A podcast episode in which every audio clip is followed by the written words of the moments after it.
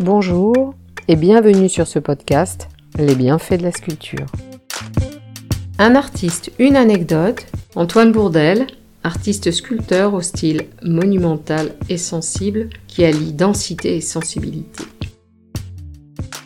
Né en 1861 à Montauban, Émile Antoine Bordel est issu d'une famille modeste de tisserands et de menuisiers ébénistes.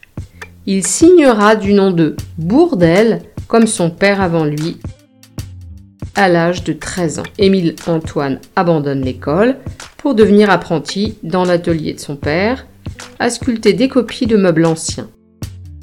À l'âge de 15 ans, il se voit attribuer une bourse d'études pour intégrer l'Académie des beaux-arts de Toulouse. Il réussit à gagner un peu d'argent en dessinant pour des éditeurs Bourdel décide de s'inscrire à l'École nationale supérieure des beaux-arts de Paris. Il obtient la deuxième place au concours d'admission. L'artiste bénéficie également de l'enseignement du célèbre peintre et sculpteur Alexandre Falguière dans son atelier pendant deux ans. Cependant, épuisé, il se retrouve hospitalisé. Après sa convalescence à Montauban, Bourdel commence à remettre en question l'enseignement et les prix artistiques les estimant vains.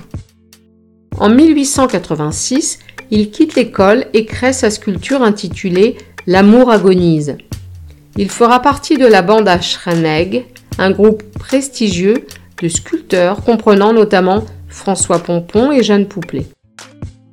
Il installe son modeste atelier dans une location, impasse du Maine. Il y vit, y travaille. Aujourd'hui, cet endroit abrite le musée Bourdel, situé dans une rue qui porte son nom. L'année suivante, il présente sa première victoire d'Hannibal, inspirée du roman Salammbô de Flaubert. La ville de Montauban lui commande le monument aux combattants de 1870. En 1900, il fonde avec Rodin l'Institut Rodin École libre pour l'enseignement de la sculpture. Bourdel se marie avec Stéphanie Van Paris en 1903.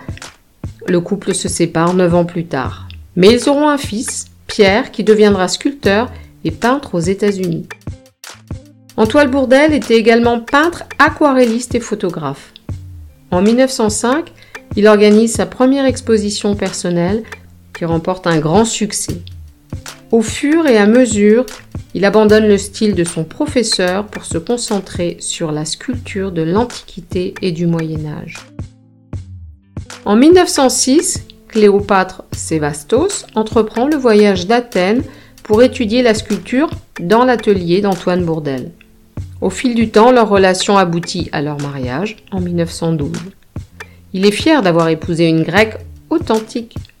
De cette union naîtra ainsi une fille en 1911, Rhodia, qui deviendra conservatrice du musée Bourdel. La création la plus emblématique de Bourdel, Héraclès Archer, réalisée en 1909, connaît un succès fulgurant qui lui confère une renommée internationale. Cette œuvre lui vaudra sa nomination en tant que chevalier de la Légion d'honneur.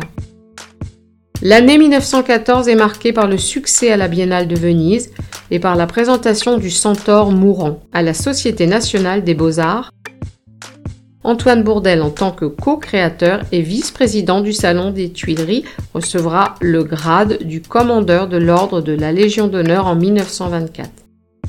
Des expérimentations autour de la polychromie marqueront les dernières années de la vie de Bourdel.